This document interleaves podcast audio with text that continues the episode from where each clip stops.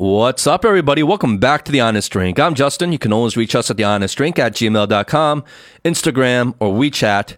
This episode is hosted by Howie, Eric, and myself. And the three of us talk about the documentary called The Social Dilemma. It's a film that shines a light on the darker, more sinister side of social media technology and how it's taken on a life of its own, and how it methodically and purposefully manipulates your behavior, your emotions, and even your politics. The film explains it much more intelligently than I can. But I think the overall message is that we are no longer the ones using social media. It is, in fact, using us. Our behavior is the commodity, and it's been that way all along by design. This is pretty much a topic that touches all of us, and it was really fun to talk about. So, without further ado, here we go.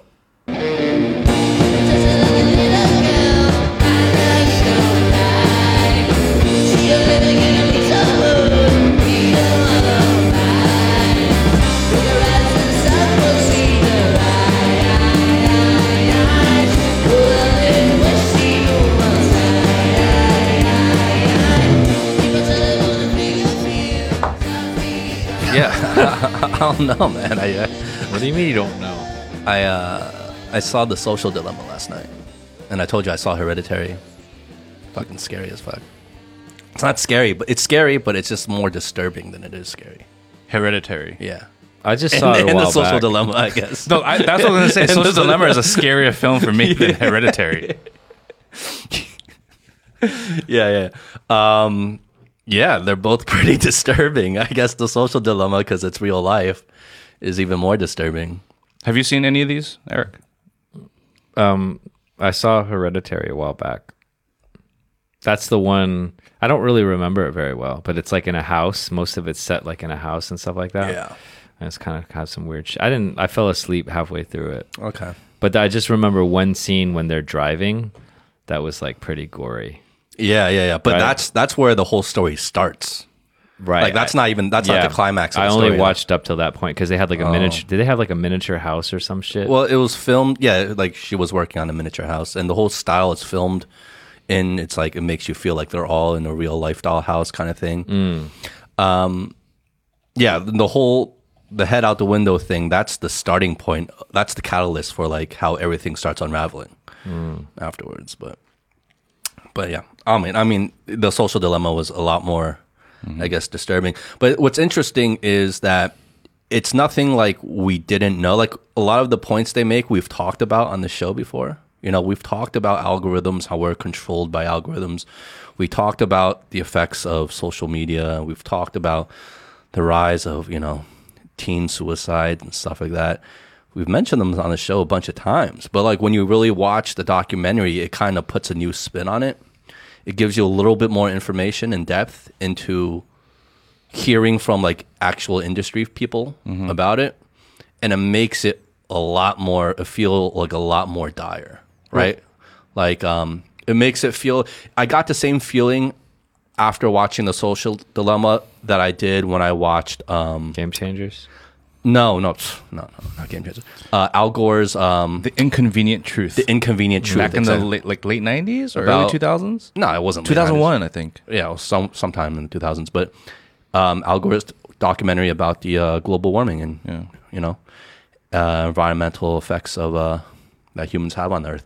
Yeah, the uh, Inconvenient Truth. I got the same feeling afterwards. You know, that same kind of dire, like, oh shit, like, okay, we got to take action. You know what I mean?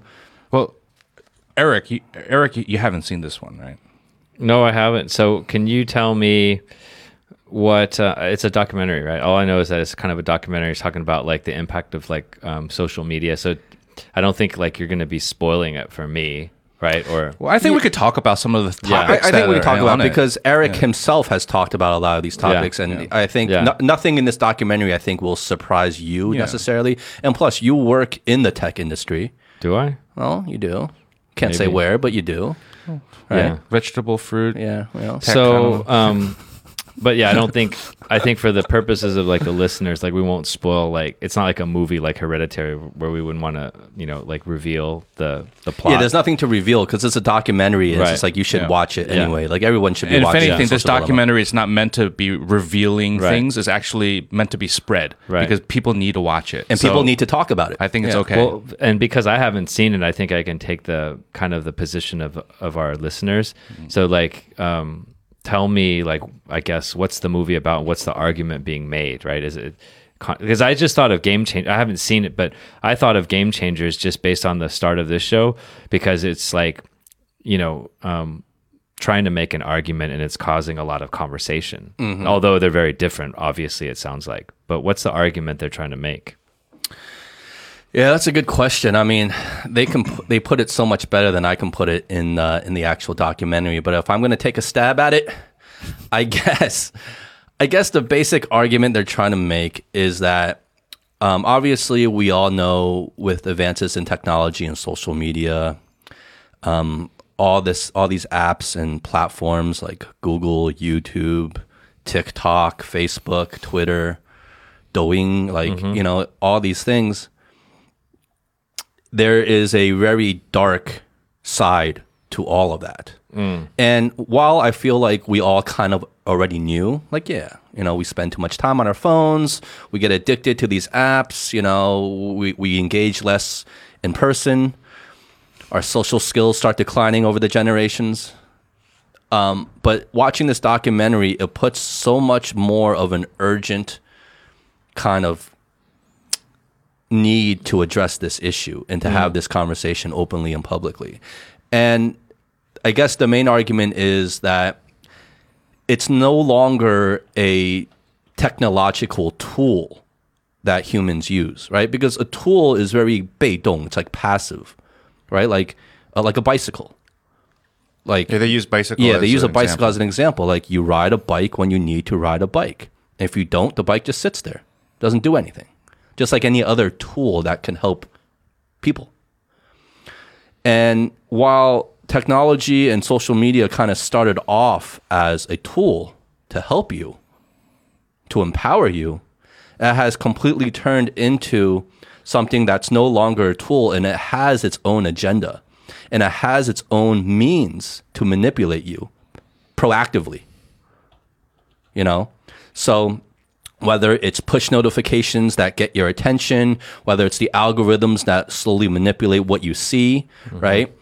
All these things- Recommendations. recommendations, tagging, you know, it, it, it's all these things that actively actually seek you out now. It has, it's like its own It has its own goals. It has its own goals and it has its own, like, um, what's it like? Basically, spirit or Well, it's do you say its it? own way of pursuing like its goals, its own which is you. Well, how's that people. different than Well, it like? has its own mind now. how's that different than like um like marketing in general? Isn't that what marketing is? Yeah, but you take this to the nth degree, right? So marketing, you can pass by a billboard, you can see a commercial on TV, fine. This is because we are so attached to our phones and on social media, this is actively manipulating you into changing the way you behave over time. And we don't notice these things, right? And a great example, um, a great example uh, he used was like uh, in this in this documentary was like um, take Wikipedia for example, right? Or uh, in China it's Baike, right? Is that the Yeah, Baidu Chinese Wiki- Baike. Baidu Baike, right? It's a Chinese Wikipedia, and Wikipedia is one of like the only things on the internet that's kind of universally the same for everybody. So whether you whether the definition is accurate or not, that's not the point. The point is when you go and you search for something on mm-hmm. Wikipedia, it shows up the same for everybody. Right?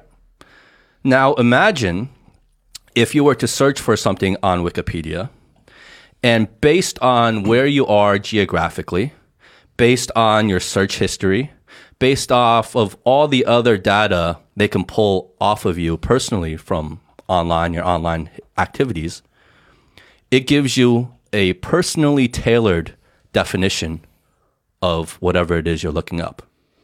And it does that for every other single person on earth. So what that what starts happening is everyone starts working has their own set of facts that are different and manipulated based off of all this data it's drawing from you. And that's how a lot of these algorithms work, where now everyone is getting a different set of facts and working on a different reality, right? And you can go down the street or drive through your cars or look on the media and news and be like, why do people believe this? Why are people acting this way? Isn't that so stupid? Like, don't they see like all this information I'm seeing? Well, the truth is, no, they're not seeing the same information you're seeing. They're actually getting different information mm-hmm. that's splitting and driving people further and further mm-hmm. apart. So it's like we always mention echo chambers, but take echo chambers on steroids and it's creating these echo chambers where it's manipulating people based off of what they actually like to see or their watch times and driving them further and further in that extreme over time. And if you're on this side, it's driving you further and further in extreme over time. And this guy great, gave a great example. He's like, uh, at scale, if you take like the plane or like and level it like tilt it one way take the whole floor and tilt it one way. Yeah you still have the power to kind of climb to the escalated end but it'll take a lot of effort for you to do so. And at scale over large populations the majority of people are just going to slide down to one end you know? So it's like it's about manipulation really. And it's about how we have less and less control. And even more so is that most people don't even know they're being manipulated and you know they, they tie it into all the division in the world and, and misinformation mm-hmm. which is which i see all the time i see a lot of misinformation Yeah, well, that's that's like the big secret is that you don't even know you're getting manipulated. Yeah. and that's what this documentary really was trying to touch upon was using different examples because these are all engineers that literally created, for example, the like button. You know, or create the algorithm be- behind the like button, or recommendations, or stuff like that. These are all pioneers in the tech industry, you know, uh, in, in America. And so these are the guys that are stepping out in this documentary and, and saying, well, yes, I did this, but I did not think about the, Yeah. the, the, the cause and effect and of it's not to paint like these engineers and these scientists and these people who work at these tech companies as evil it's not at that at all it's about they're inventing things that they had unintentional consequences that they couldn't have thought of before and even worse they're not in control of anymore like these algorithms that we're saying like really they don't really know how it works. Like yes, they created these algorithms, but these algorithms become so complex that they actually have a mind of their own. Yeah. And that even the people who created them don't really fully understand how they're working right now. One of the things that I, I remember that um, uh, when I was watching the film that really stuck out to me was uh, I forgot what the guy's name was, but he's the guy that created the like, you know, the like button, right, from Facebook. Yeah. And I remember he was saying uh, when him and his team were creating that technology, they were coming from a very positive place. They're like, "L- like, that's a positive thing. We thing. wanted to spread joy. Yeah, we right? want to spread joy. We want people to share likes, and that's a positive thing, right? And they did not know that because of this, it caused a huge result of younger people getting depressed, feeling anxiety because they're not receiving enough likes. cutting themselves. Yeah. And suicide. Yeah, which totally played into the, um, I guess the the mental makeup of a young person needing to feel accepted, needing to feel part of something, and the like being a part of. You know, like I feel I feel liked by people. Uh, Wait a minute, I just posted something and no one's liking my thing. Does that mean that they don't like me? And not thinking in that way. That And when that- you that do could- get those likes, you want it again. you want it again. And uh, what's the next thing I'm going to post, right? this documentary has a lot of great quotes, right? And uh, one of the quotes they uh, they showed in this documentary was that um, there are only two industries that um, name that refer to their customers as users. There's only two two industries. One is illegal drugs, and the other is tech and social media. Those are the only two industries that actually refer to their customers as users. Yeah, it's, in, it's, it's, it's insane. Another great quote was um, they said, if, if you are using a product for free, then you are the product. Yeah. You're right? Yeah, And I was like, oh, damn, shit. If a product is being sold to you for free, Yeah. that means you are the product. Hmm. Well, it's it's almost like also going back to I don't know if your parents ever shared this with you, but my mom would always say to me, "Is like if anything is too good to be true, right? Which is a very common saying. If anything's too good to be true, it likely is too good to be true." Right. So if you're, if you're, because this actually, uh, in my opinion, uh, the social dilemma, even though the main focus was about social media, um, but I don't know, I feel like it links into gaming as well, mobile gaming especially, um, as well as even um, shopping platforms, right? Because they all use the similar idea. The, they all use different techniques to tap into uh, people's biological, natural behavior. You they what I all mean? prey on the same Yeah. thing. Yeah. Yeah, exactly. And to me, it's all one and the same, you know? And for me, for example, uh, I do play some mobile games, and and one of the things that I did give up, as you know, a few years ago, is like, you know what? I'm a, I, I used to be very addicted to video games. I'm not going to buy the next PlayStation. I'm not going to I'm not going to buy the next Xbox. I'm going to stay away from those because I know when I get them, I, I play for hours, right? But you know, I can I can install a couple of mobile games, you know, because they're quick. You know, they're little. Yeah. You know what I mean? And it's simple. And then I do have those couple of games which are they require 10 minutes of my time, 5 minutes of my time, and that's it.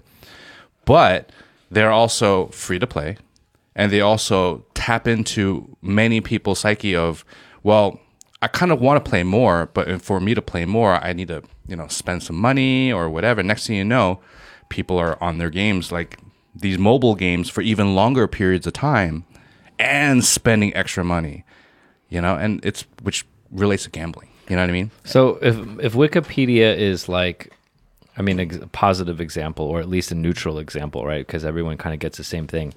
Then, like, what are some other examples? Because podcasts are too, right? Because like, because like what you're saying is like personalization is being weaponized against people, right? To kind of hack into their brains and to like to to you know leverage their neurobiology and then to be able to establish like new behaviors and then once i can kind of like establish these new behaviors at the individual level then i can start making money off of you basically i mean i, I would assume that like making Profit, money yeah. mi- making money is the end result one of the end results right like It- it's the It main is the main- Yeah. yeah number one. um but like what are what are some counter examples like should we listen to more podcasts like maybe the T, maybe thd is actually very sinister as well we're embedding messages into our podcast Well, it's about the u- ubiquity of social media, right? So that's like going back to your example of gaming and things like that. I draw I draw a line, even though yes, they are preying on the same kind of human psych like psychological weaknesses, I guess. Yeah. But I draw a line where um, gaming is not as ubiquitous in terms of like every single person is going to be using this. Um, and number two, it's not about gaming has nothing really to do with the information and your worldview, whereas social media is really shaping your worldview mm-hmm. and the information you get about what the realities of this world really are. Mm-hmm. And that is an extremely, extremely dangerous thing, mm-hmm. right? And going back to kind of your point, uh, Eric, it's like this it's this documentary is not saying like, oh, get rid of all your. Actually, they do make an argument about deleting your social media apps, but it's they, they but they make a point to say in this documentary that it's not just all bad. We're not just saying there's nothing good about social media. There are a lot of great things, obviously. And what needs to happen is not about you need other things to fill that void. It's about social media and the tech industry is pretty much fairly unregulated right now. And there are no real laws around it in regulating it. So these tech companies kind of run unchecked. Whereas if you're a food company, you have the FDA. If you're an airline, you got the airline. You, uh, um, what's it? Um, what's the airline uh, regulatory system? faa FAA, right? You got regulatory things that make sure like things are kind of above board, right? There's a standard there. Now, there's not so much now there's more talk about it recently in terms of implementing more of this. That's why you see Mark Zuckerberg at these like congressional hearings, blah blah blah. But as of now, there are no real structure and mature laws governing any of this. So it's completely a free for all. And many of these companies, according to their ex employees in this documentary, are saying that there really is not much of a moral compass in many of these companies because they brought up, while they were working in these companies, they brought up these issues and they were kind of completely just kind of disregarded, mm-hmm. And that's why they left to start their own thing. Mm. Like uh, what's his name, Tristan Harris. Mm-hmm. Tristan Harris. Yeah. Mm-hmm. Tristan Harris. So you know, so that it's scary in that sense, where there really is no regulation over these things. And while these are the most influential things that we have today, they really are. I mean, they have toppled governments before. They have started, you know, genocide. They have they have created conflict in the world, like real, tangible, physical, real world examples. Translate. It's not just a thought experiment. What are some anymore. examples that they give of like, you know, this new sort of social weapon of mass destruction? Uh, they gave an example. Uh, was it Myanmar? There was like Oh, yeah, yeah, there was like um, there was like this mass killing of people in Myanmar, a, a certain ethnic group in Myanmar, and they were saying that Facebook is like huge in Myanmar, and when you get a when you buy a a, a phone, a smartphone in Myanmar, the only app that is preloaded onto the phone or in that region, or, or I'm not sure if it's specific to Myanmar, but um, the only app that's actually preloaded onto that phone is really Facebook. So everyone uses Facebook in that region. It's like, of course, it's like how we use WeChat here, right? And that because Facebook, there's no regulation, and even to in Facebook's defense, like they can't even really tell truth from fact. It's not like they know what's real and what's not, and they they're just not they're turning a blind eye to it. Like there's no way they can know either, right? So a lot of this um, kind of hate propaganda was being spread around virally in these regions of the world, and it led directly to like this huge genocide And Exodus. and exodus of people. and It was covered by the It's like news. seven hundred thousand Muslims leave Myanmar. So- yeah, it was You- ridiculous. So you mentioned earlier, like sometimes like we don't know how the algorithms work, right? And that's scary. This hate propaganda was it like spread by the actual algorithm, and we just like no one knew why, or was it actually spread by a group of people? it was uh, spread by the propaganda, but unleashed by a group of people, right? So the pro- the algorithm didn't create this content, right? But based off of uh, the how the algorithm works and how it targets people, it pushed this up front and spread it virally. You know, and it's not that the algorithm had some political motive to do so. It's just that the algorithm. This is how the algorithm in its current state is designed.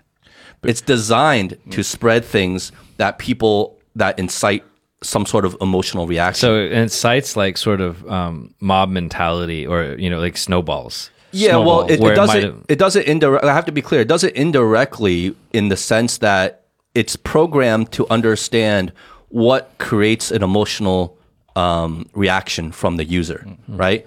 And they know that when you are reacting emotionally, whether it's positively or negatively, uh, your watch times are longer. And they know from mountains and mountains of data that your watch times are almost 99% of the time are always longer when it's negative. So when it's a negative emotional reaction, your watch times are longer. And this is the only information that this algorithm, or not the only information, but one of the main informations that this algorithm works off of. And it targets that to spread this. Now, it doesn't know what this content is, but it knows that people are having an emotional reaction to it. And it keeps spreading it and spreading it in the algorithm, and it reaches Well, millions and well, millions and they- millions. What of they people. also say is um, they kind of relate whatever the content is to other contents that may be of interest to the person. And you know, n- negative one type of negative content is actually highly relatable to this other rela- uh, negative content because so and so or X amount of people have watched both, and so you as a fresh person are mo- is most likely gonna like this one as well. Hence, creating that it's so good at creating that rabbit chamber. hole, Yeah, that echo chamber and that rabbit hole. So once you pull, it's like pulling the thread, a loose thread on a sweater. Once you start pulling it, hmm. oh, it's it's got you, Right. and then it starts leading you deeper and deeper and pulling that thread more and more and more, where you get into this hole that. At like over time, psychologically, it's almost impossible to get out of because number one, you don't even know what's happening. Yeah. You know. So this reminds me of like a couple of things, right? It's interesting to get your perspective on it. Um, so like one is like there have been movies that have foreshadowed this type of or you know like this type of situation. Like Kingsman um, was one, and then Snow Crash, a book that was written I think in the '90s, is an incredible, really awesome book by Neal Stephenson. And so in Snow Cl- Crash, basically, like when people saw the screen and it was just like fuzzy, then they, their minds would get reprogrammed, and it was like once you saw it, like you were fucked, right? And then in Kingsman, it was the same thing, right? There was some, but I don't think it was a visual. Thing. It was thing. like a There- cell phone Yeah, thing, it was right? a cell phone thing, and then people just became like really, really, really crazy, right? Mm, And so like it reminds me of that. And then you know, like when I when I when you mention these things, like it's kind of like a weapon, right? I mean, because it's like if you think about the negative impact, it's like a weapon that causes harm. And I automatically or I instinctively thought about like guns, like cars, um, nuclear weapons, whatever, all these types of things, right? Or even a virus. You know, I think the thing with a gun though is it has to be like operated generally by a person. Um, and so it's not as scalable. But once you get everyone with a gun, it can be very, very dangerous. But guns have good and bad, right? A gun itself is not the problem. Cars, same thing, right? You get all these people on the road, people die. So there's always It's these who's un- behind it though. what? It's who's behind it. Right. There's all these unintended consequences, right?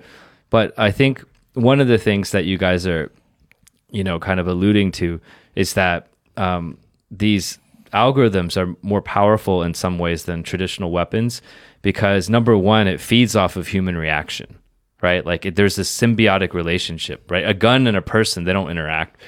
And then the second thing is that because it's digital, it's like a virus. It actually spreads faster than something like COVID. Mm-hmm. And so that's like, because like with a gun, you'd have to ship, a, if you wanted to kill everyone in the world, you'd have to ship a gun to every place physically. There's a, the physics of it.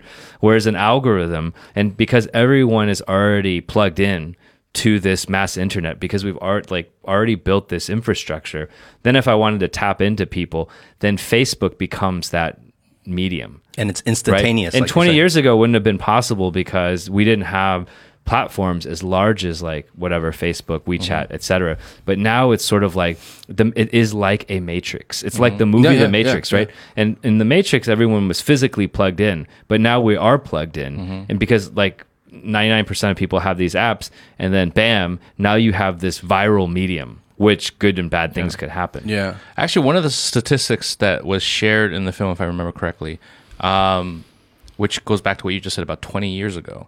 Um, I remember that it was like 2010, 2011 um, in America. They saw a sudden spike after 2010, 2011 of depression, anxiety, and 2009. suicides. It was 2009. 2009? I, I know exactly what yeah, you're yeah, talking about. There's a spike from then on, a Yeah. spike of suicide, depression, anxiety from two groups of people, especially uh, like Young teen, young teens girls, young and teen under girls. teens, Yeah. right? Teen girls and preteen and girls. especially preteens was like really dramatic. it was like a 300% rise. yeah, or something and it was like just like a crazy dramatic rise. And that's also when a lot of social media algorithms were getting spread out. And, that. No, it was it was this. It was uh, I know exactly what you're saying. yeah, right. It was 2009. There's a graph of two groups of people, teen girls and preteen girls. And it was about self-harm, like self-bodily harm and suicide. And both graphs rose like by hundreds of percent, like 300%, 300 more, 380%, whatever it was. Um, and it all kicked off very clearly in this graph. You can see it all started ticking up really rapidly in 2009. 2009, I, I I think it was 2009, but 2009 also happened to be when these social media apps went mobile, when everything started shifting onto mobile smartphones. That was the mm. same year Yeah. and then boom, you see this rise. And yes, it's not like aha, like this is end all be all, but the all the evidence so far of all these research that are, that are being done, and a lot of research is being done, points to social media going mobile. I mean, it makes sense. Yeah. Yeah. Yeah. And it's like going back to the whole Matrix thing. It's like how, like they said this in the documentary too. Like, how do you wake up from the Matrix if you don't even know you're in the Matrix? If you don't even know there is a Matrix? Well, didn't they say that there's another thing they were saying um, that I mean you have much better, better memory than I do. Uh, I remember they were saying something like um, these these uh, corporations they program these algorithms and plus their the overall big goal is to like sort of like nudge each person little by little, like by by fractions of a percent every day. Yeah. As opposed to getting you immediately, getting you addicted, and like you don't even like because then it becomes obvious. But if it's such an incremental increase of addiction, of manipulation, little by little by little, and within like a year or half a year or whatever the time frame is, you're in, and you don't even know you got in. Yeah. You know, it's like it's like getting pricked. You know, little by little, you're getting pricked, and then next thing you know, your whole arm is fucked. Well, it's a, it's like injecting you a little bit with a, an addictive substance, an Yeah. addictive drug like heroin or something. Yeah. A little bit every day, a little bit every day, Tolerance where you goes up a little almost don't more. notice it, almost don't notice it, and then all of a sudden, over a few years, you're You're you're, addicted. full on addict, right? Yeah, yeah. And before anyone thinks like, oh, you guys are kind of blowing this out of proportion, manipulation is kind of a strong word, you know, like we're paying this. No, it really is like like the way they paint this is like this is an active and aggressive means. Like it's not it's not like, oh, this is kind of happening and mm-hmm. this is just a kind of a side consequence of the technology. Mm-hmm. No, this is like the primary actually goal of a lot of these tech companies because their customers we think of ourselves the users as the customer. We're not the customers because most of these things are free to use. We're not paying them a dime. We're not the customers. Who are they getting the money from? Advertisers advertisers are their actual customers. So they are in partnership with the advertisers who are actually paying them the money because we're not. And who is the product? What is being sold? We're being sold. Our data is being sold. And not just our data, but our behavior is being sold and, and farmed out. And they want to change our behavior in a way where it's more in tune with their capitalist agenda. You know, what I mean, their their profiting agenda, I guess. I. What what I find also interesting, um, which maybe we can talk about in terms of opinion, because right now we're just ta- we're just spitting off some things that we saw in the film, right? Some, Yeah, some yeah. fact, right? So like, but it lines up with like with our real world experience. Of I mean, course. it's not like it's out of nowhere. But here's my question, uh, and I'm I'm gonna sort of dodge a little bit. Um, so right now uh, we're we're discussing the Social Dil- Dilemma, a documentary film that we saw recently, um, and that's Wait, all. who made the social dilemma? By the way, I don't know, I not, gotta look. obviously not Facebook. Well, I- I think was Tristan Harris think he was- probably a producer behind it. I don't know. Yeah, I I, don't- really I don't didn't- know. it's on his website. It- so- it's on Netflix. yeah. It's a Netflix you can, original. You can, you can look feel. it up. Um, but basically, uh, that's basically uh, in general uh, based off of America's stats and and America. Well, the funny thing is the social dilemma. Like, I mean, um, you know, just kind of reading through the description, it was released on Netflix, yes, right? So it's interesting, but I guess people do pay for Netflix, so it's a little bit less maybe insidious than something like Facebook, where it's really personal. I mean, Netflix like they personalize the choice of videos, but then every video actually has to be produced and made, and Yeah. you pay Netflix a subscription. You pay right? for It's the not- service. It's, you pay for the service, right? Yeah. So it's a little bit f- more of a fair kind of thing. Yeah, and you know, there's a wide range of information on there that you can kind of search for. Whereas it's not actively in terms of, well, I guess yeah, it is. Okay, look, look. There's no getting away from the fact that on a basic level, all algorithms optimize what you see depending on what you like these days. That's just everywhere. Wherever you go, whatever service you use, they want you to stay longer. Mm-hmm. I mean, there's nothing wrong with trying to make money as a business. What and there's nothing wrong necessarily with kind of the morality of trying to make money off of their users. The problem is that there's no oversight. There's no control. So so it's not it's not this thing where it's just kind of gently sailing down a river. It's it's a freight train right now. And amongst the kind of misinformation or even information that it provides you, if once it latches onto you, once it knows what you like, it's a freight train and it just drives you down, no stops, express lane, mm-hmm. down that hole of what you what it thinks you like to watch. So what that happens is there's no more balance of anything. There's no more balance of like, okay, you know, here's one view, here's one side of the argument. Now let me recommend a different side of the argument so you can kind of make up your mind and get a balanced approach to it. No. It's one side of the argument. Oh, you like that side? We're going to shove this side down your throat. We're going to take you down the express lane as deep as this hole can go. And that's the danger because it just it just it's a freight train leading you down a one way road Well, so based off of an initial kind of search. that's not entirely true, um, because if I choose to use Safari or Chrome or whatever, I can just load up New York Times and I can see what's in there. well, that's you proactively going out, I can. out. Go, I mean, I think we. I, I mean, I, I, I sort of, you know, I, I hesitate to say that we're like lemmings, right? Like we're so weak as individuals that we just have no choice, right? But I mean, like my normal behaviors, I'll go on Safari. You know, I'll pull up. I need to cut you off right now because we're this where we're talking about social media. Yeah, but it's you- all related. It's like no, no, that- no. yeah, but, it's but all okay, linked no, together. You Let's stay can't- on you this. can't- Let's yeah, stay on this. yeah. Okay. Even okay, because right Because I don't really example- use social media, but I know uh, exactly. You don't. You don't.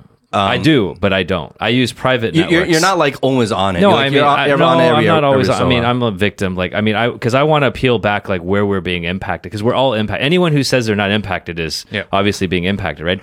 But there are there there are different layers, right? Like they're private networks. Like for instance, like um, private networks themselves can be echo chambers. If you're on WhatsApp, you're on Of course, WeChat, of etc. course, of right? course. But they're And but- people are gonna be affected by But- it to different Well, when they say social media, right? What are they? Are they are they just talking about Facebook? Like, what are they primarily talking about? They're ta- Facebook, Instagram, TikTok, Snapchat, Twitter. Yeah, these are the ones okay, that keep and bringing YouTube. up.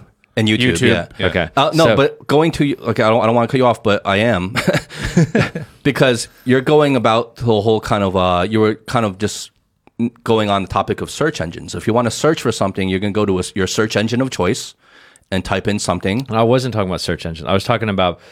I was just saying that my normal behavior. Let's say that like you know I want to learn more about um, a specific topic like politics. That's that can be extremely um, you know polarizing, right? And that's causing a lot of the challenges that we have, right?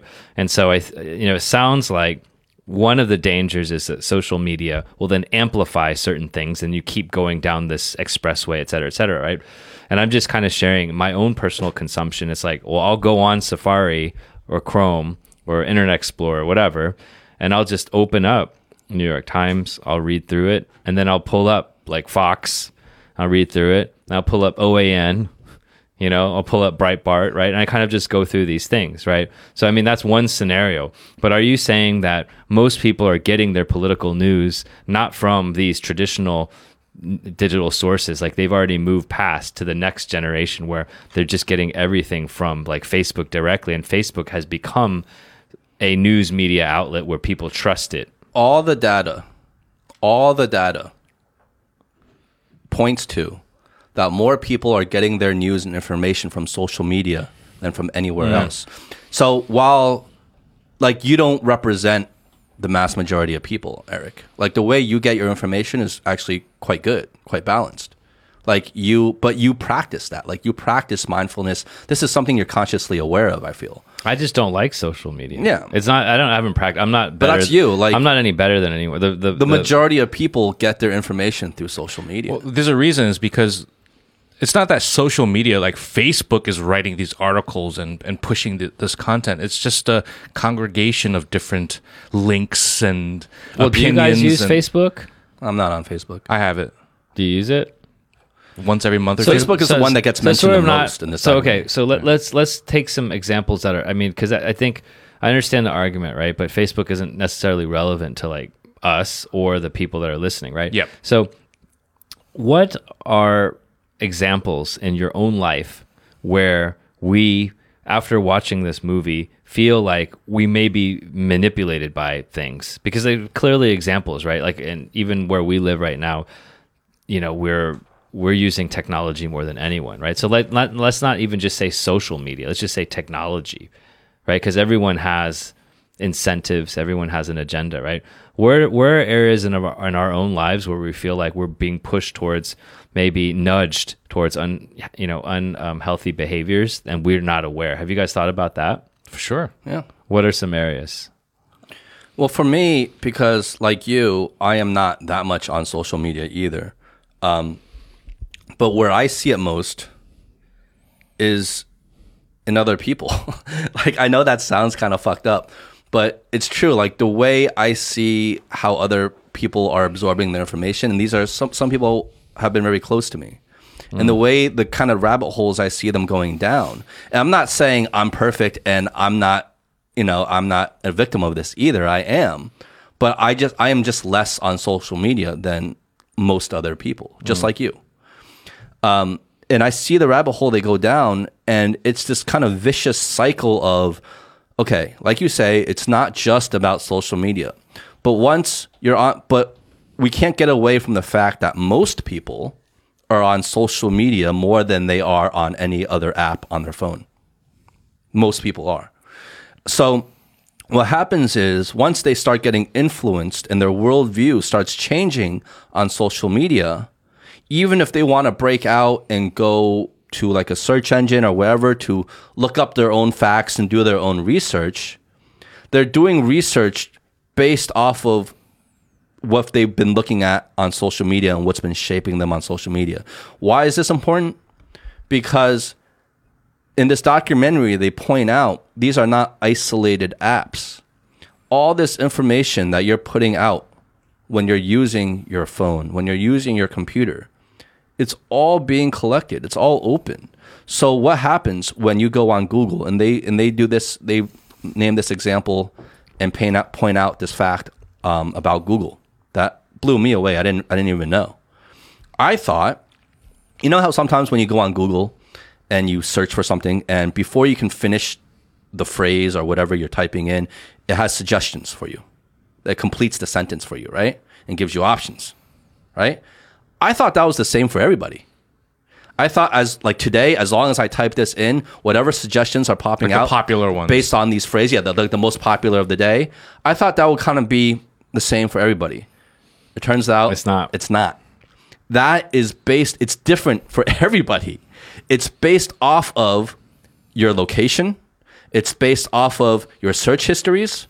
It's based off of all the other data that is pulling from you that isn't even necessarily Google based. Mm-hmm.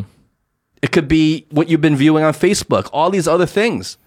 And it tailors and completes the sentence and gives you options tailored completely towards that. So it's manipulating what you're actually searching in search engines for, even when you think you're being the one proactive off of social media doing your own research.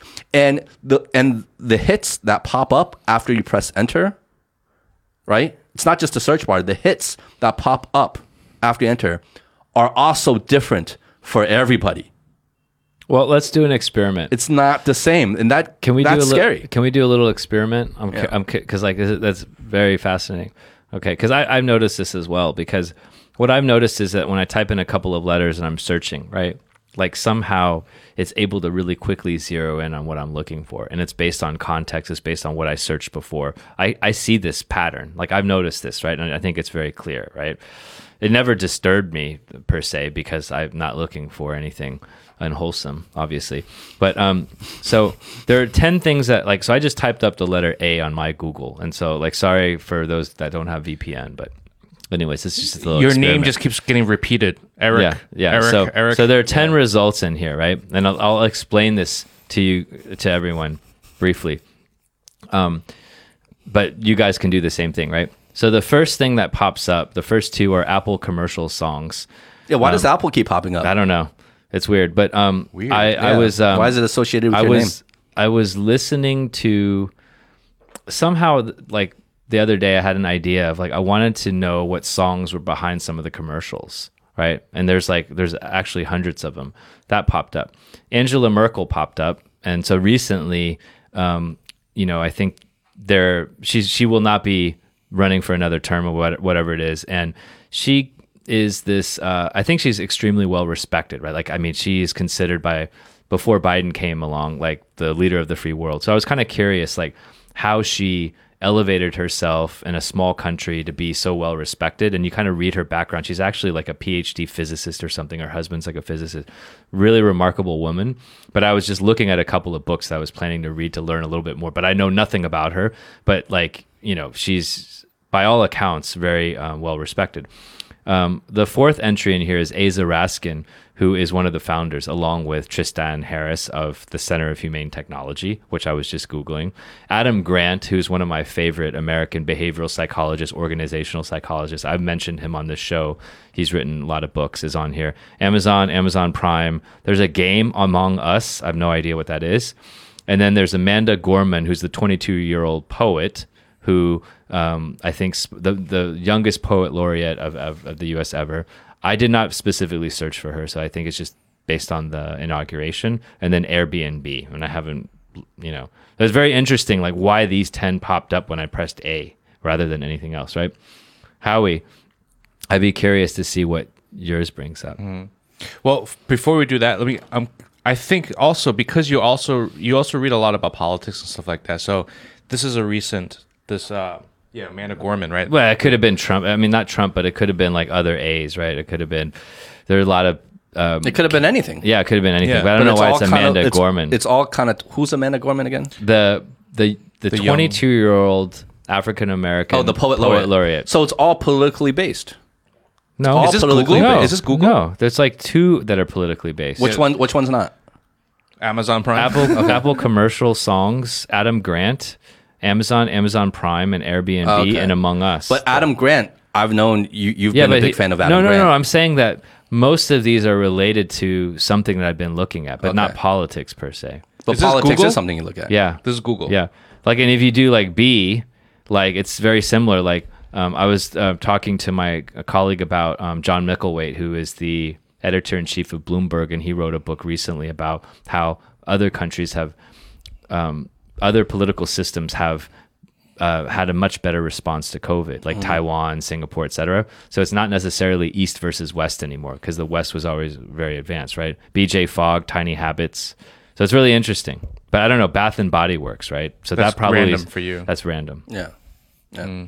Well, it's also, I'm sure, like the more information you give it, the more it can tailor it. So when you just type in a single letter, it's gonna. Mm-hmm. I mean, it doesn't have too much information to mm-hmm. work off of mm-hmm. there.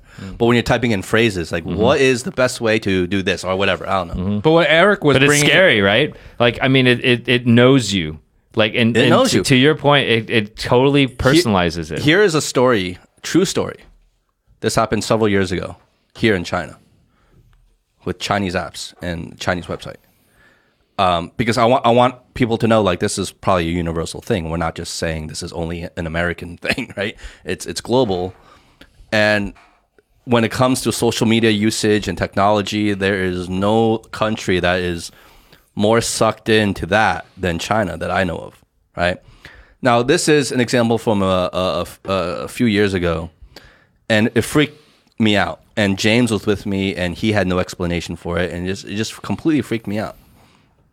I uh, I was at in the office on a computer, a desktop computer, and I was uh, searching for um, something really obscure. It was like Pantone colors because we were like designing for Roxanne at the time, and so it was like this like book of like different um, colors that you can get Yeah. for like fabrics and pens. Because there's a number, right? Pantone has a like, number, and you can. every shade of color has its own code, Exactly. right? And Yeah. Pantone codifies it and makes it a way so everyone can be on the same page. It's like an encyclopedia of colors. That's what it is. And I was looking at a way how to buy this encyclopedia of colors, and something really random, something I've never really searched for it before. And so I'm on this computer, and I'm searching for it. Uh, and then okay, I search for it and I see and I do my business and I'm done. Later that night, I go home. And on my home laptop, a whole separate computer, a whole separate computer, different username logged in. I was logged into my company username at the time at, in, in, in the office on my desktop. I go home and on my own laptop, different username, separate, completely different internet, right? Different router, different everything. I'm at home now. I go up and I go into Taobao. And what's the first thing that pops up in my Taobao search? Pantone colors. When I've never, ever searched for Pantone colors on Taobao before. And that completely freaked me out. It's like it followed me. Hmm. And it wouldn't make sense if I used the same computer and logged in again and all of a sudden this is a whole different network, a whole different computer, under a whole different username, and it's still fucking new. Can I share one as well? Yeah, please. Okay. freaked me the fuck out. I'm gonna share one as well, also with Taobao. Oh. And this was recent. okay. And this was literally three weeks ago. Shit. I'm sitting with Vivi watching a TV show. Okay, our phones are on the desk. You know, we're not touching the phones, and it's cold You know, we had the cold front in Shanghai. She's do- she 她在泡脚, right? So she's putting her feet in in, in hot water and Foot like bath. foot bath exactly. She's doing a foot bath, like a home foot bath. And then we have a dog, right, Maki. And so Maki's like next to us and sitting next to us, and she goes, "Wouldn't it be great if there was a foot bath for dogs?" And I'm like, "Oh, that'd be awesome! like a foot bath for dogs. That'd So be you're hilarious." saying it out loud. Yeah, yeah, we're like, "Oh, that'd be hilarious! It'd be a foot bath for dogs." They're like, "Oh, it can't be a foot bath for dogs, right?" And that was it. No search, nothing. Okay. We go to bed. I go to Taobao. What's on my fucking front page? Foot bath for dogs. You've never searched for it before. I never searched for it.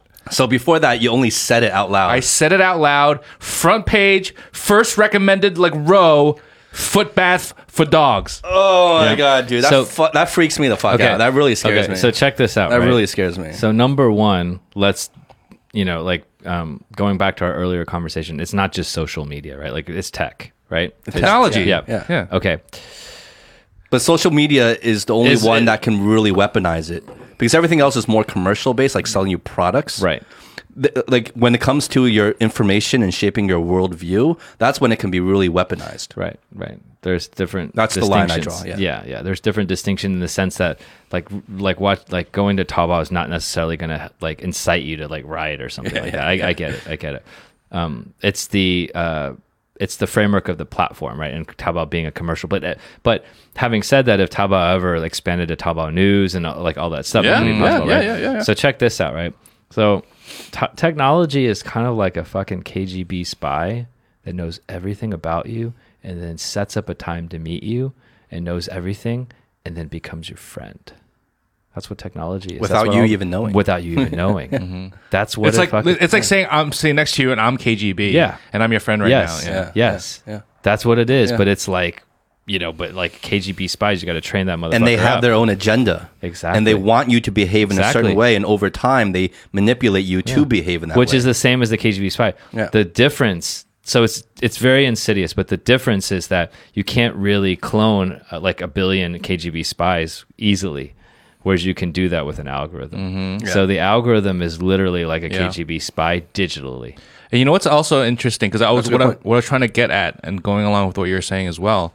Um, I mean, without naming specific names, I mean, certain governments control the media, control, uh, you know, the topics that are being exp- uh, uh, discussed, and censoring maybe certain news or point of views, and that is utilized in order to a control the population, right? Make sure that um, doesn't go uh, get out of hand, uh, news doesn't get slipped out, et cetera, et cetera. Control, right?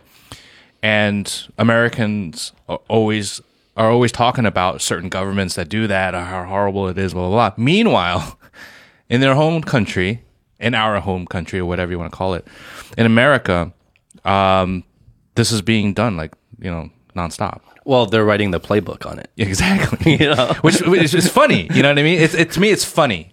It's funny. Um, it's fucking really fucking terrifying. Yeah. Because look, we we get lost in this. You know, going back to what you're saying and what Eric was just saying. Yeah, like it's kind of everywhere, and we kind of see the effects. What I feel we fail to notice most of the time is because we always think naturally. We always think in very individualistic terms. Okay, so how has how has this affected me? What have I done? And when you put it in that light, you're like, okay, I see it, but it's you know I'm I'm still doing good things. I'm still a good person. I'm you know I'm not crazy. I'm not shooting anybody. I'm not inciting riots. I'm you know I'm I'm me. And so you feel like, okay, well, you know, yes, it's there. I just need to be more mindful, but I got it under control. Mm-hmm. What we fail to notice is, yes, on an individual level, we can feel that way, especially us who are more mindful of this, maybe. But at scale, over mass populations, it becomes extremely dangerous mm-hmm. and extremely sinister, where you're shaping kind of landscapes. Mm-hmm. You're shaping the way people, you're shaping culture. So how is this like one thing I like to think about is just sort of like you know have we ever seen this kind of thing in the past? Because we always like to you know be a little bit sensational and say oh god like this is the world's ending. This is the you know something we've never seen before right? And that's like human habit but pretty much everything that's ever happened like that that will happen has already happened right how is this any different than um, like religion in the Catholic Church or you know like all the stuff that happened before? Like because people did not have access to any other information, and it was it was it was interesting, right? Like they were literally being forcibly you know kind of influenced because their entire environment was based on a certain thing. Yeah. How is this different? You, you make a you make a you make a great point. It might not be any different. It might not be any different, but we can't downplay the role religion has in shaping our reality today. It's had unfathomable, like, I mean, you can argue that religion has caused more death and suffering in this world than anything else ever. You can argue that. So we can't, like, yes, it might not be any different, but that's, that's pretty big. That's like a huge deal. If we're, if we're comparing this to the religious impact on civilization over all the eons, right? That mankind has been around. And I'm glad you brought this up because even before, after I watched The Social Dilemma, I was actually thinking, you know what? I think technology, like I, I draw a comparison to um, the agricultural revolution. I draw a comparison to the agricultural revolution because while agriculture, the invention of agriculture, brought on a lot of great inventions, made food plentiful, farming, all these things. But if you research the agricultural revolution, if you read books like Sapiens by Yuval Harari, you understand that agriculture also at the same time, because there's a flip side of the coin, right? There's a there's positives about technology too. The flip side of that coin was a lot of great suffering and changing the way human civilization lived and not necessarily in a better way. You know, in the in the book Sapiens, they make a really, you know, just a legendary, very famous book, right? Great book. They make a very compelling argument that actually the agricultural revolution created more harm to civil, human civilization than act, than actual good. We just don't know that because this is all we know. We, we you know we grown up and this is our world. This is our reality. Having agriculture, having civilization, having urban, dense areas of population settlement. This is what we know. This is normal. This is what we feel we're comfortable with. But if you, they, they do early human studies and tracing it back all the way to modern, tracing it now to all to modern times and the amount of illnesses, the amount of uh, the way it, sh- it shaped the way humans are actually supposed to behave, and, and the way our bodies and have evolved to be more hunter gatherer than to be s- uh, sedentary and sitting in cubicles with yeah. fluorescent lighting and all these things.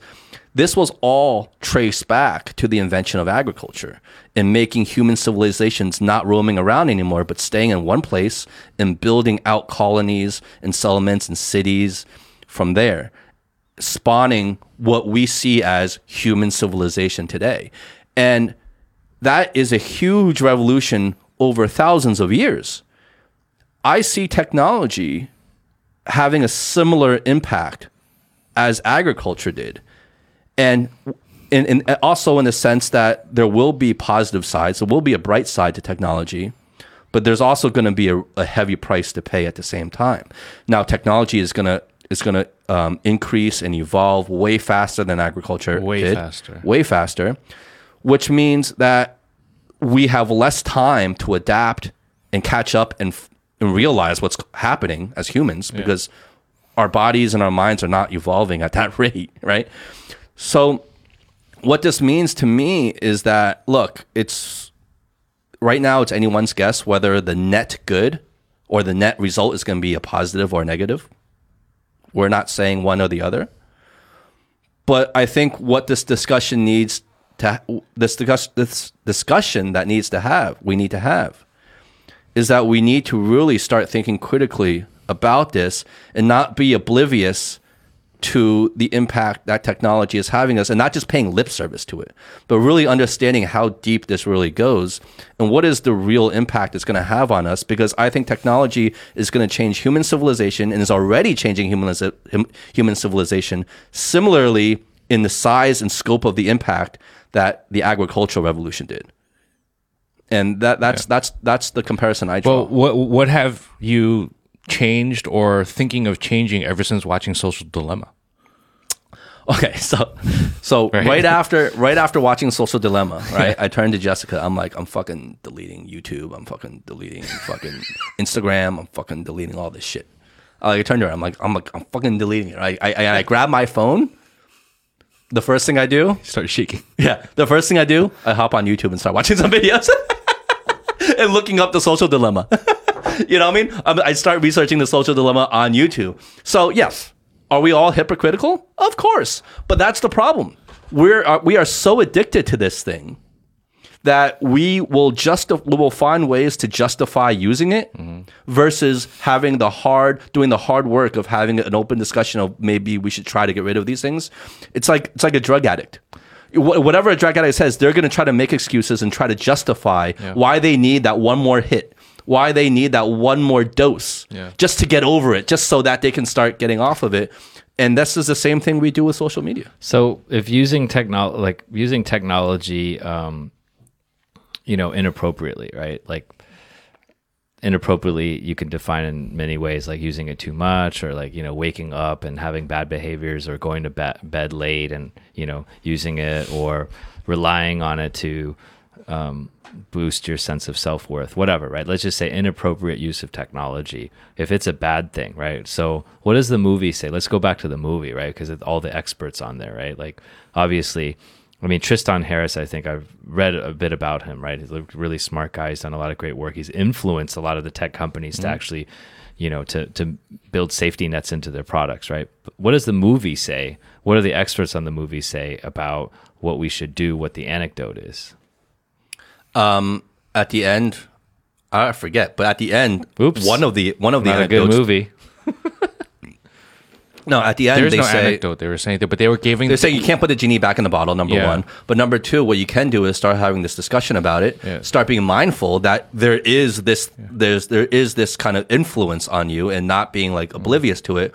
And number three, at the very end, most of them most of them themselves they say number one. I delete my social media. Yeah, yeah, they are like, delete it. look at the world, look outside your window. It's a beautiful world. You don't need social media. So a lot of them themselves have deleted social media, and what they do and what they say about is more about pertaining to the next generation of people. They're like, you know, we're adults already. Like it's kind of like, you know, we are what we are.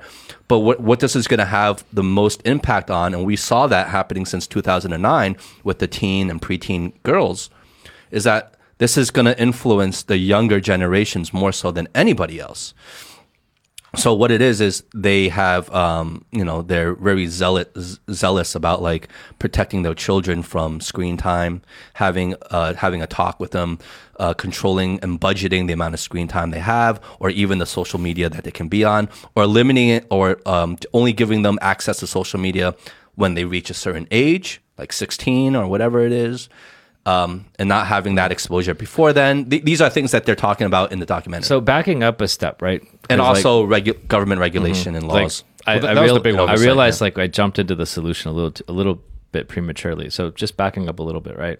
Um, if part of the antidote or whatever it is is to be mindful and to understand these things, right? What are the signs that you might be using social media inappropriately?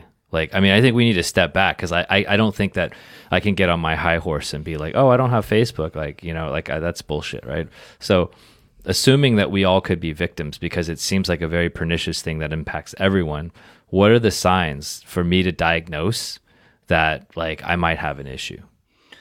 I think one of the signs, main signs they bring up um, in this documentary is that when you're on social media, if you feel that a certain content you're watching is pushing your emotional buttons, it's probably doing it by design and for a reason, and you need to be aware of that. That's scary.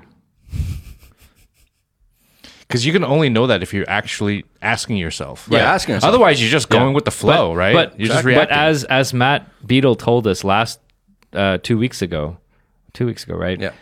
He said that if we can purposely send a signal, right, to our prefrontal cortex and not just you know react In the limbic our- system. with our limbic, limbic system, system, yeah. right? So so like going back and sort of like going back to his stuff, like okay, so um, we see something, it activates our limbic system, right? We get emotional, and then it perpetuates. It's the right? fight or flight right. response. Yeah. So what you're saying is one thing is just to recognize because we the the prefrontal cortex can observe the limbic system, right? Like I think that's what he's kind of saying is that like I have two parts of my brain. This part of the brain, if I activate it, I can at least reflect, even if it's already happened. I can actually write it down, and every day I can say, okay, at the end of the day, reflect. Did this happen to you, right? Because I think that's kind of mindfulness. So what you're saying is like, okay, find a time during the day and actually ask yourself that question: Did you get your buttons pushed? Right? Because it, I feel so much better now having talked about this because I do watch YouTube sometimes and I do get into that rabbit hole or whatever, right? And then I'm like, fuck, and I don't feel so great about myself. And I realized over time, so I stopped watching YouTube at night. I just don't watch it, but I realized that just subconsciously. But for everyone, we, we that's a great um, that's a great sort of litmus test. Is it making you feel emotionally reactive? Right? Yeah. I think that's powerful.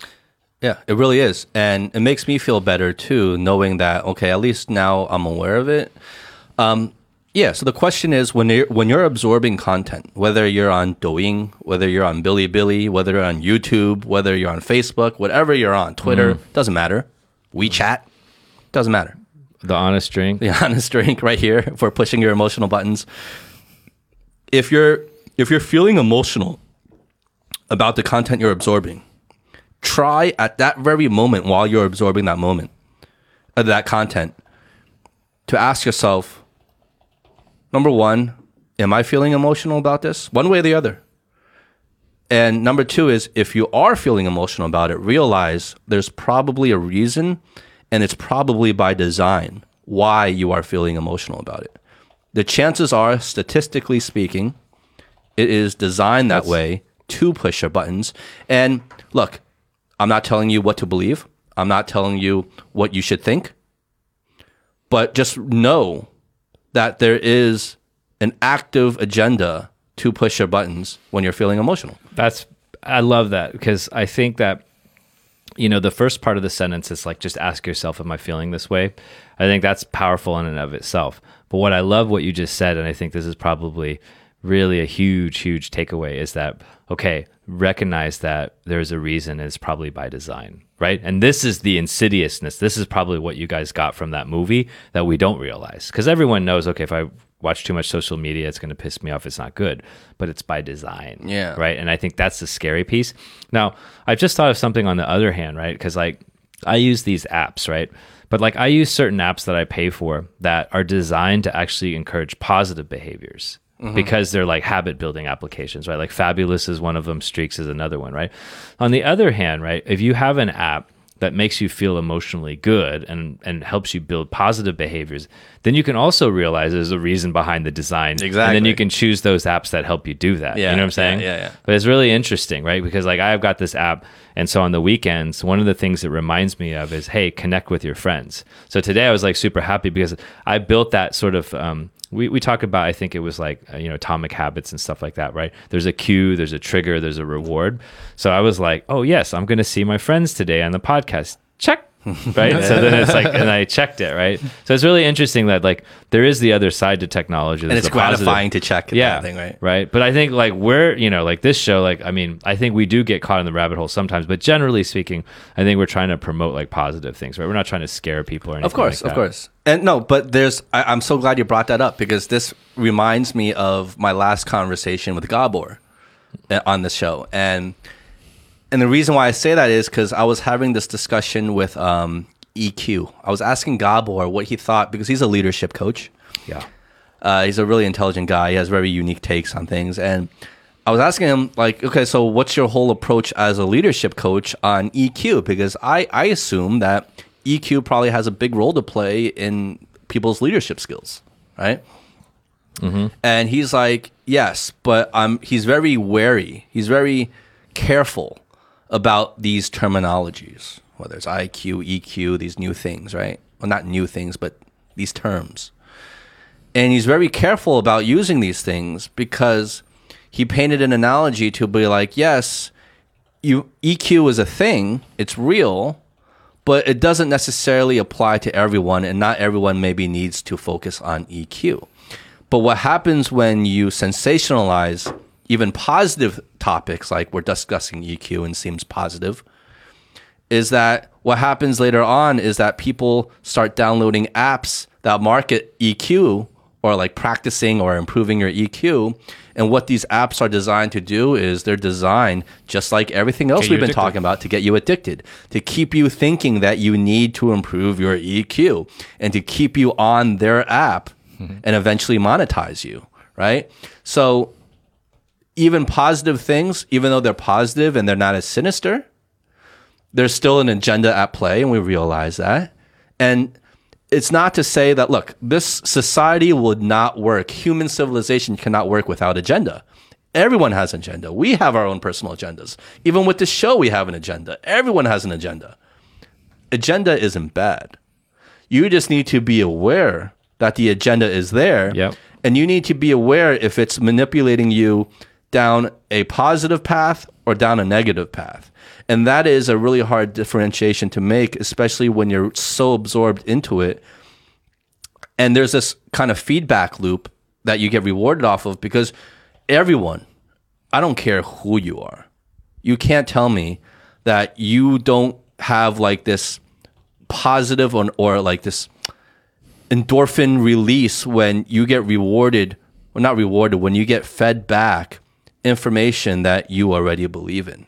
You know, hence the echo chamber. Yeah. we all like to hear our own thoughts reinforced and backed up. for sure. Well, you know, kind of to add to that, right? I think it's that's um, really well said. Like you know, agendas themselves, like everything has an agenda. Uh, social media technology is particularly sort of dangerous because the agenda is so deeply embedded, you know, into the algorithm. It's just it's not visible, right? And what comes to mind is that you know.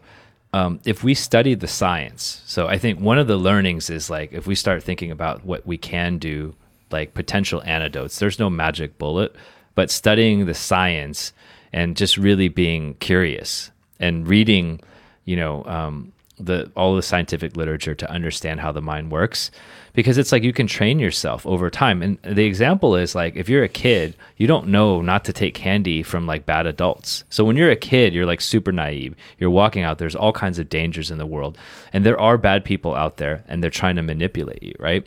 and but over time you grow up and then you realize oh that you know that guy like on the street corner always giving you ice whatever it is the priest at the church you know whatever um the like you kind of learn that th- there's a hidden agenda and then you become aware of that. So i think for adults and this you know technology and these topics a social dilemma it's like okay we need to study the science right?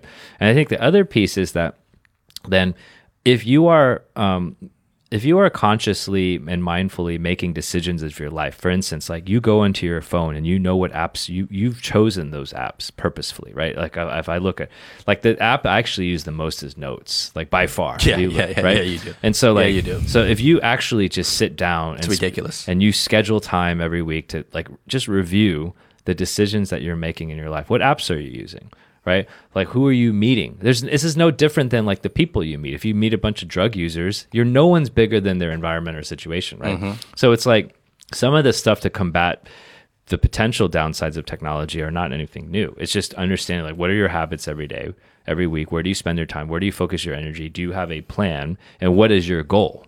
And if you know what your goal is like you know ray dalio always asks like what do you want?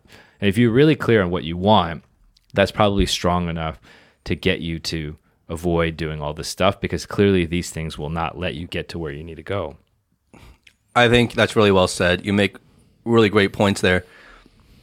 And yes, it is about kind of quote unquote fighting back in a way. Um, but something that this that the social dilemma highlights as well is that it's it's not the, the current situation is not going to stay the same. So what that means is machine learning, algorithm learning, artificial intelligence, which is what this really is at the end of the day, is learning so much about you at such an infinitely faster rate than mm. you can learn about it. Man, most of us know nothing about it. Even though we are aware something is there, we don't know anything about it really. It is learning so much about you at such a rate that it's a completely unfair, you know, playing ground. It, it, there's there's no there's no way you can really overcome it in the sense that you can learn outlearn it. you can't outlearn it. It's gonna always be ahead of you in that regard. But I guess it's the importance of knowing. Okay, number one, it's there. Number one, it's not a fair play like level playing ground. Okay, it's got so many more advantages. So what do you do about it? Now you can most of us are still going to be on social media, still using it. I mean, that's just the reality. I, I, I, I doubt any of us are really at the end of this episode or at the end of watching Social Dilemma are going to start deleting our social media apps. Maybe some of us. I'm d- fucking deleting Facebook now. Well, well, I think so. But it- it's about. Oh, it's you know what? It's about understanding. I like, don't look, even have Facebook on Yeah, here. because I think I think what, what one of the things that I, I- we didn't really get to touch upon yet is because once again this is mainly best uh, based off of America and a lot of Western countries, right? That use Facebook and, Well, and well we're using we're using American companies and American apps as examples Yeah. Mm-hmm. because those are like the most popular ones globally. yeah. I, But I- this is not at all limited to just not America. at all. But I also think in uh, we live in China. It's it's it might be worse in China. it's I think I I feel like it's it's slightly different. You know, I mean, it, it's a little different. It is here. It is. You know, so so we're saying we're we're we're, we're discussing it. We're discussing this topic based off of American uh, standards, right? But here, it, it, it I really think it's a bit different, and I feel like In what way though? In what way do you feel it's different? Okay, so one is you have the option of this polarization of information, right? So that's number one. I mean, uh, that's the most obvious, you know, because that's one of the topics that was was touched upon in social media is the divisiveness of what social media can can how divisive social media can be can make you become, right? You, you, you, the polarization of the left and right was Yeah. mainly purely based from social media. Yeah. You know what I mean? Yeah. So, but that is not going to happen as easily in a country like this. That's true. So that's number one. That's true. Right. So what's another Less topic? polarization Less polarization. So, so why why is this country so unified in a lot of thought and from majority? Number two, what's another topic that was touched upon? It was not just uh, polarization of information, but also it was about uh, like the the your self representation, right?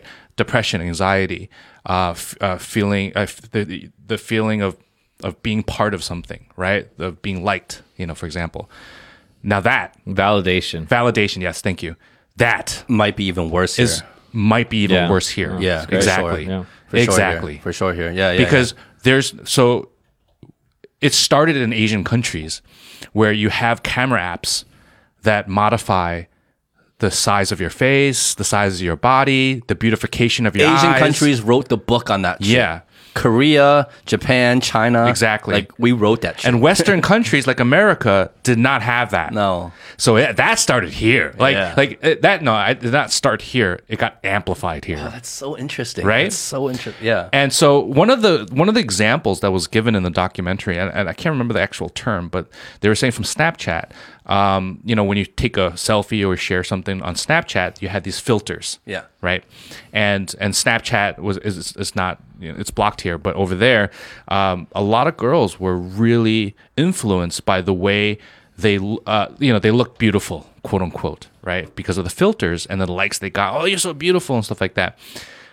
But that was one of the topics, and that was there was that was an actual condition that came out of that. You know, with with uh, cosmetic changing of your face and stuff like that, beautifying through through surgery or whatever.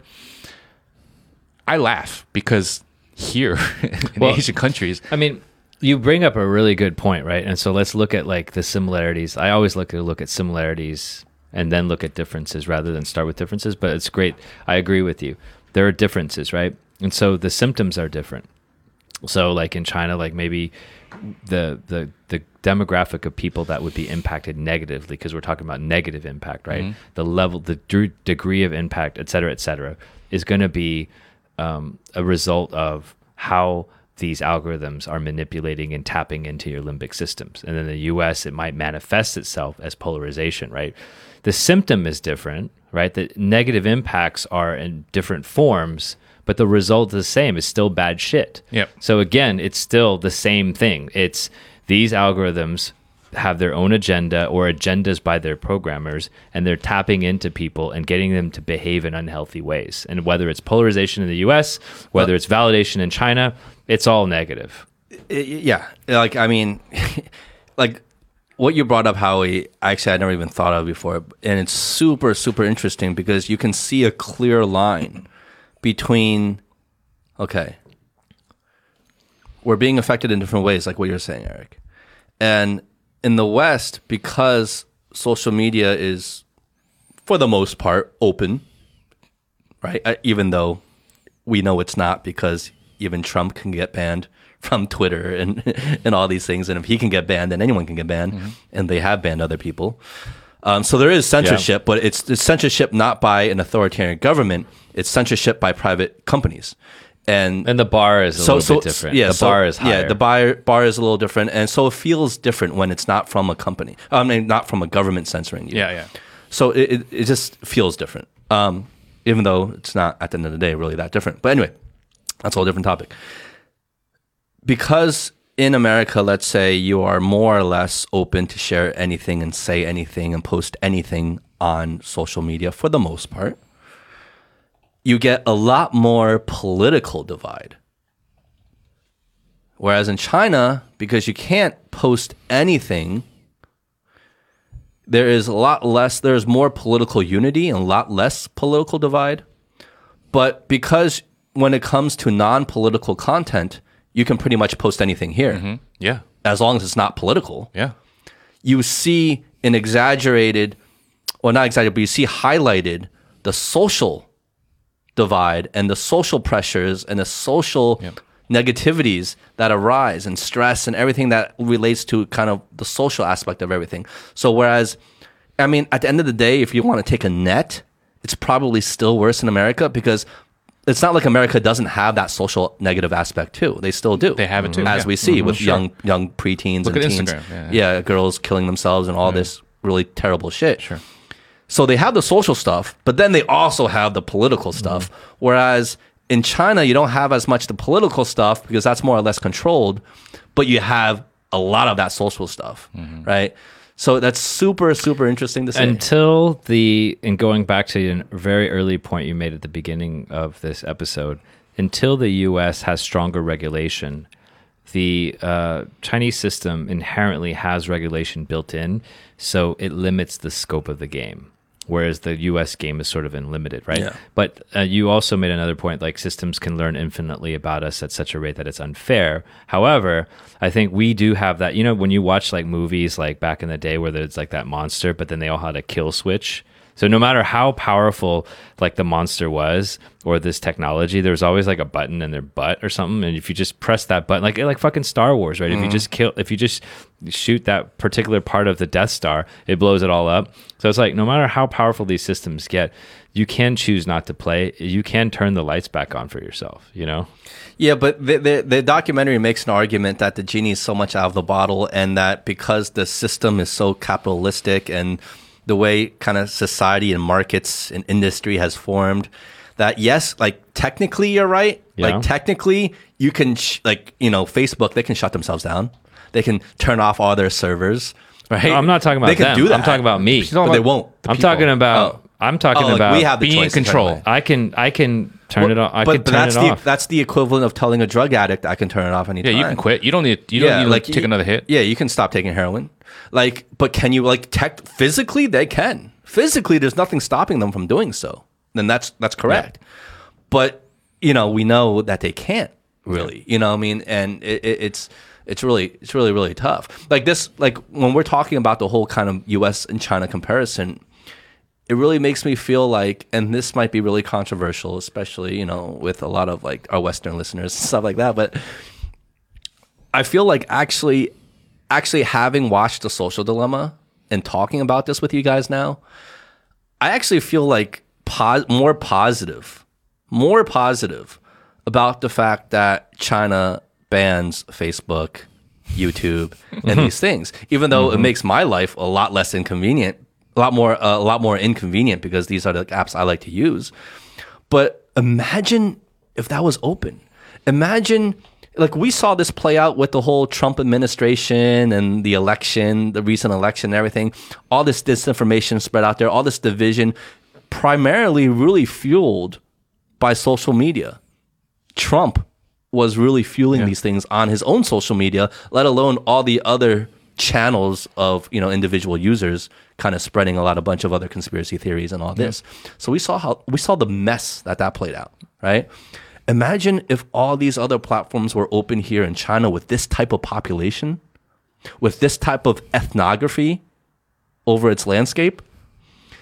Like it would be a nightmare here. It would like mm. literally be a nightmare here. Like so in a way, in a way, I know this is controversial, but in a way, I'm almost glad that those things are kind of banned, even though China has their own equivalent to Facebook. They have their own equivalent of Twitter. They have their own equivalent of everything.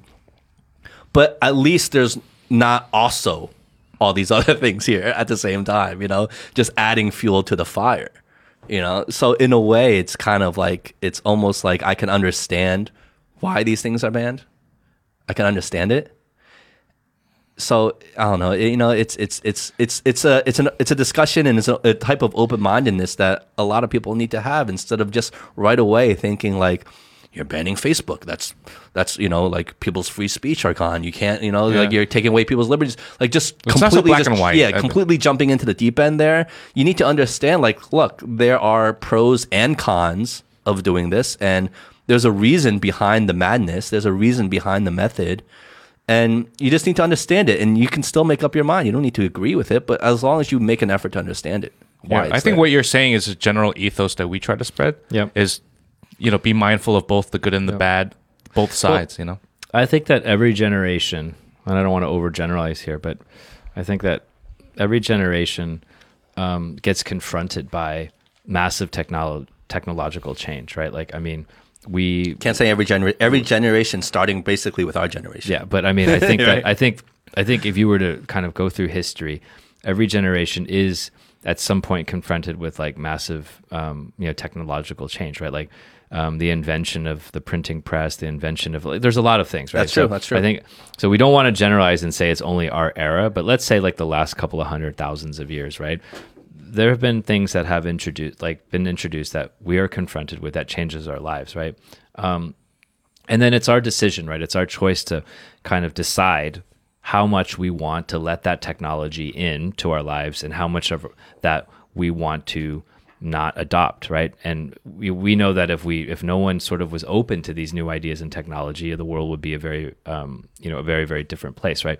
So one one person came to mind which is henry david thoreau right? Because we we henry david thoreau like a very famous american philosopher um, he was he loved nature he wrote on walden pond um, he was a real um, kind of innovative thinker right? And there was a period of his life where he moved out of the city and he was kind of i think he wanted to see what it was like to choose his own values and live like life essentially. So he moved out to the woods on Walden Pond, right? And um, he was not opposed to technology and progress, right? I'm kind of reading from this from from um, this this site that talks about his life, and he, and it says while he strongly felt people should not let the technology advances of the day rule their lives and substitute technology for connection with nature.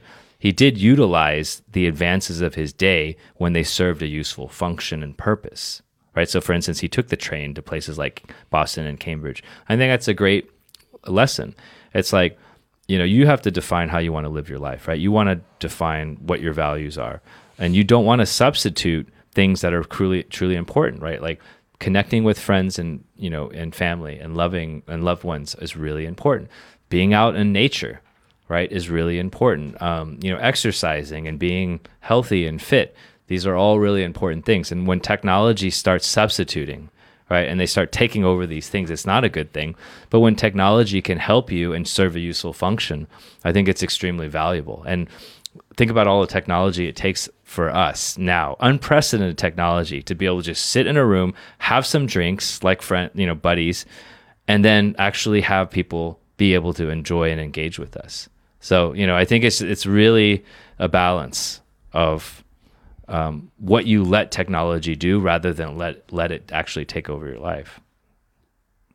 100% absolutely Um, and what you just said reminds me of like kind of uh, this metaphor, and it's just.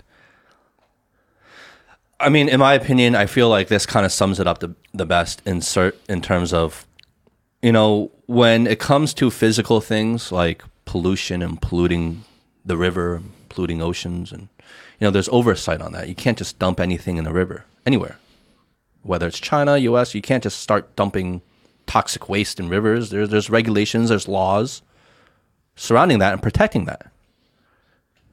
Well, we need to think of our information in our minds in the same way as pollution. There's a lot of misinformation out there. There's a lot of crap out there, and it's polluting our worldview. It's polluting the way we think. It's polluting how we how we feel and how we see things in our reality. And there's a pollution there. And right now, there is no regulatory system regulating what pollutants you can put into the information river. There is none. And so while we see things very cl- clearly when it comes to physical health, like, you know, we all know fast food is bad for you and McDonald's, Burger King, all these fast food chains have gotten a lot of crap through the years, especially with the kind of health food craze and wave that's been going on. And we know that we wouldn't feed our bodies fast food and processed food all the fucking time because we know that's killing our bodies and bad for us physically. We need to start thinking about thinking in the same way about our mental health. And not the mental health in terms of mental illness, but our cognitive health, our the information, our worldview. Really, it's your worldview, the health of your worldview. And stop feeding it junk food because there's a lot of that junk food for your mind on social media. There's a lot of great things on social media too. But we need to be aware. And don't just feed yourself the fucking Big Macs of information. You know what I mean? And we need to start seeing things and being aware of that, that there are equally uh, equal parallels to that that we see so clearly with our physical health than with how we see things, our open mindedness, and our worldview. And if we realize that and we start paying attention to that, then maybe, maybe we have a fighting chance. Maybe. But we got to be aware first. And Um, I think that's what conversations like these Yeah. start to have. You know, that's the effect it starts to have. I love that. I love that. And you know, the funny thing is like, I mean, there there have always been like Big Macs, you know, and it's up to us not to gorge ourselves on whatever the Big Mac is of the day. but I Yeah, do man. love a fucking Big Mac. Chili cheese hungry now. fries. Oh my god. chili cheese fries for the right mind. anyway, um, look, we've been we we Ranting preached for a while. Yeah, yeah, yeah. I mean, I think we've been preachy, preachy on this episode. Um, especially me, I've been quite preachy on this one. But that's not- because not, not too much. Not too much. that's because I'm fresh off of watching The Social Dilemma yesterday. And as with many compelling documentaries, like the, the day after you watch it, you're like so gun ho about it. all in. You're telling everybody about it, you know what I mean? And then a few weeks go by, and then you kind of forget about it. Well, that remember that real quick. Remember that analogy from um, Tristan? He was saying because he wrote he was a Google employee. He wrote this open letter or like this like a presentation about Yeah, yeah, yeah. How and he worked for like months, day and night yeah, on yeah, it. yeah, yeah, He was saying how horrible what they were doing was, and they needed to be a little bit more aware uh, with uh, the negativity of of of what they're doing, especially with Gmail and their email algorithms and stuff like that. And then it, it caught fire right within Google, and all of a sudden, like it went from like you know forty people to hundreds of people to the whole Thousands, company, yeah, like- to even like Larry Page, Yeah, knew about it, you know, knew about it. They had meetings about it within like a week or two of it So it was like released. it was like viral within Right? the Google company. But then, all of a sudden, it just disappeared, Nada. and nothing, happened. And No the- one talked about no one talked about it ever about it. again. And that's the perfect analogy to what you're saying right now. You watched it, you're really gung ho, you're fired up. We're talking about it on the show. Two weeks later, it's out of our mind. And this reminds me of something Faye, when you guys had Faye on the show, she said, and this because that her her quote always stood out to me. She's like, every day we're on we're on the internet and we think we're going to start a revolution. We leave our apartments thinking we're going to start a revolution, but every day it's nothing new under the sun. You know, there's like a Chinese Yeah. saying about that, right? Yeah. Like every day you feel you're going to start a revolution, and every day it's nothing new under the sun, and around and around we go. And yeah, sadly, that's kind of true. But I hope conversations like these. But we keep talking about it. If we keep start talking yeah. about it, we keep then it becomes uh, we are our own algorithm. you know what I mean? Hopefully, right? That's the goal. Yeah, and I think the revolution, I mean, you know, like that's a, yeah, I remember that. It was awesome quote. But the revolution starts with yourself and the revolution starts small. Yeah. And like the thing that I like I'm really trying to, you know, remind myself and I'm like this is what you have to do every day is gratitude and hope. And gratitude and hope are probably the, one of the few things that are free and don't ask you for money. So I, that's one thing that I just I'm like, yeah, I just I want to be grateful. I'm I'm grateful for you guys, family, because they're not going to be around forever. Yeah. Amen, brother. Cheers, guys. Cheers to that. Woo, we went on This rabbit hole down this one. Yeah, I'm gonna post a picture and try to get some likes. yeah. No, it's great. I need those likes. I love- I I- need them. I love the I love this show because um, I need you them. guys.